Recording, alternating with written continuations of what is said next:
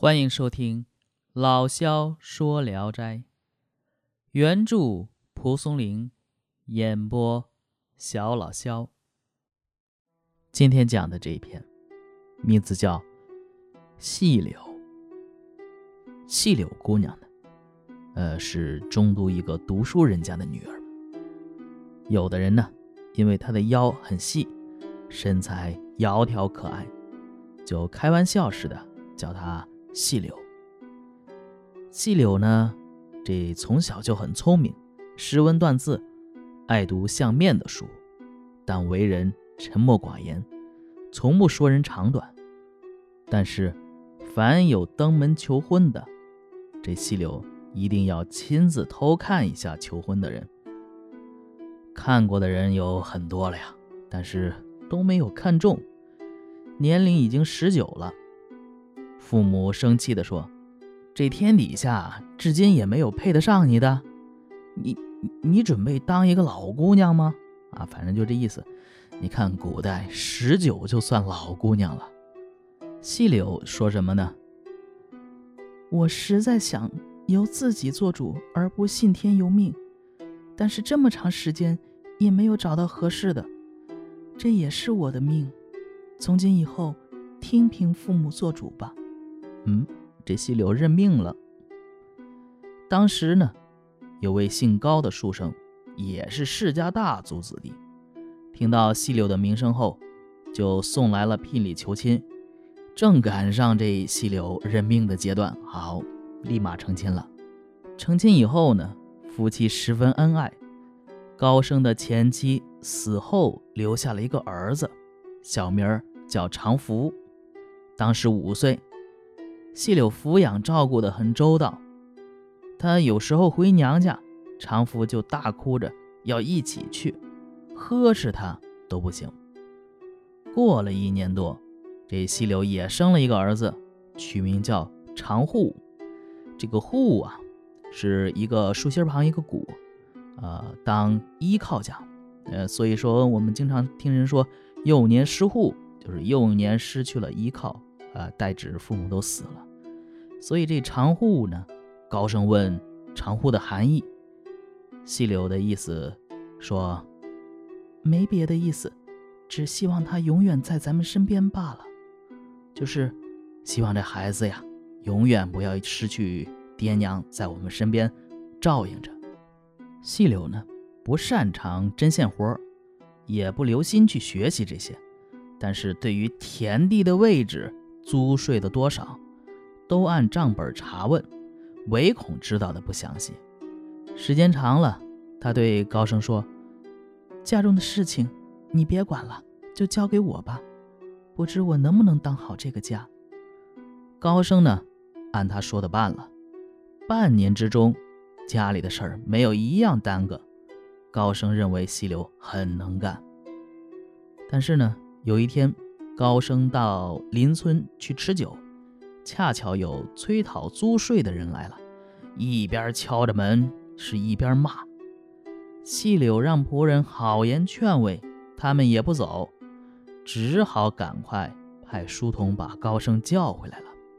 等高升把这些催租的人呢打发走之后，笑着说：“细柳，今天才知道，聪明的女人也不如傻男人吧？”这细柳啊。本身就有点委屈，一听这话就低头哭了。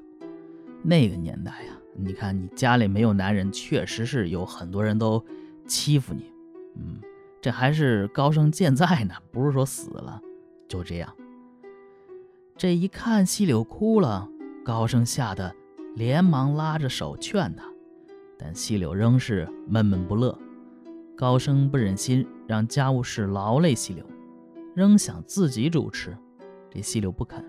细柳呢，仍是每天早起晚睡，勤勉经营，而且呢，每每在头一年就把第二年的租税准备好。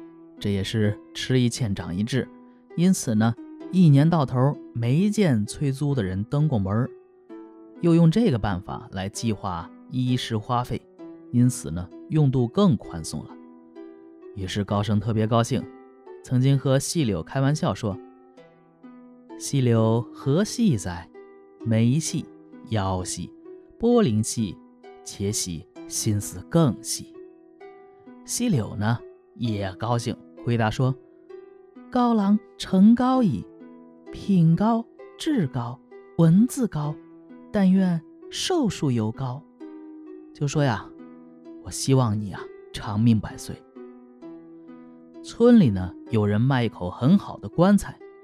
细柳不惜用高价来买，钱不够，又多方向亲戚邻居借钱。高升认为这不是急需的东西，一再不让他买，但细柳始终也不听。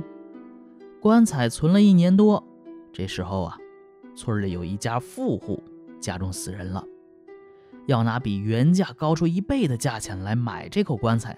高升觉得有利可图，就和细柳商量。但细柳坚决不卖，问他为什么，他也不说。再追问，这细柳可就眼泪汪汪的要哭了。高升感到奇怪呀，但是呢，啊，他也是爱细柳的，不忍心太违背细柳的意思，最终也没卖。